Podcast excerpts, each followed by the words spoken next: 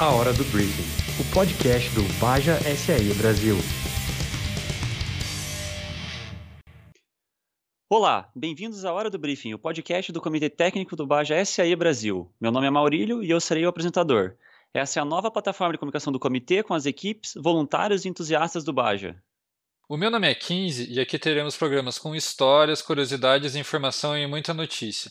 Mas também queremos saber o que vocês querem ouvir. Mandem suas sugestões e perguntas no fórum. Ah, e não se esqueçam de compartilhar com seus colegas. Nos vemos em breve no nosso episódio número 1, mas enquanto isso, fica aqui um trechinho do nosso episódio do Baja Nordeste.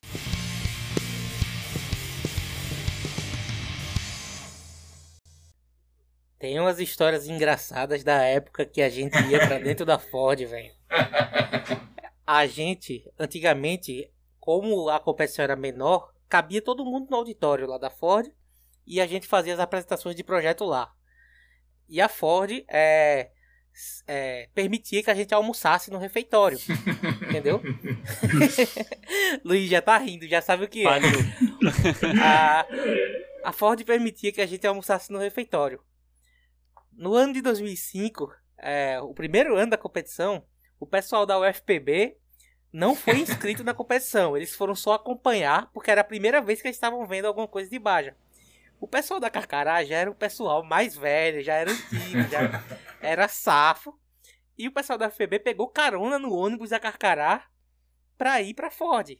É, fazer toda a parte do evento lá. Dentro do ônibus, o pessoal da Carcará falou, pessoal, é, o almoço é dentro da Ford hoje e vai ser cobrada uma taxa de 20 reais de cada um. Tá, os caras, putz, grila, velho, todo mundo pagando tal. Teve gente que só descobriu depois do evento que o almoço tinha sido de graça. Levaram trote. Tem juiz hoje que guarda rancor disso, Rodolfo. Se falar disso, ele fecha a cara. Não, tem, não, tem, juiz, tem juiz dos dois lados, né? Tem juiz de Carcará dessa época. Tem juiz da Carcará e, que fez o trote. E, e tem juiz da Até hoje rola essa história no. Baixa nível no daí, né, cara? o cara cobrou né? o almoço Não, da mas Ford, a, a, galera, a galera cobrava isso e comprava comida pra eles mesmos na competição. ah, era, era por uma boa causa, era por uma boa causa. Aí, era meio que tradição, era meio que tradição em Carcará. Eles faziam isso com os alunos novatos. Dizia que tinha um kit da SAI. É, a camisa, o boné que dava antigamente. Gente, o que a gente ganha quando a gente se inscreve na competição é a pulseira, o boné, a camisa e tal. O pessoal da Carcará dizia que isso era o kit.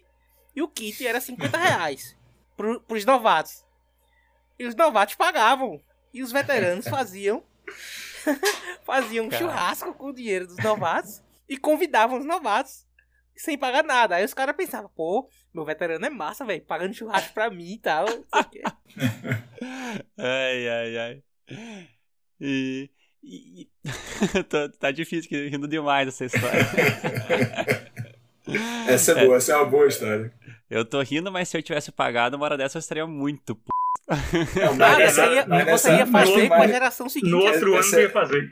Você ia fazer no a mesma coisa. fazer igual. Eu quero ver é, a galera é. nova aí ouvindo essa história e alguém lá lembra, nossa, eu paguei e nem sabia.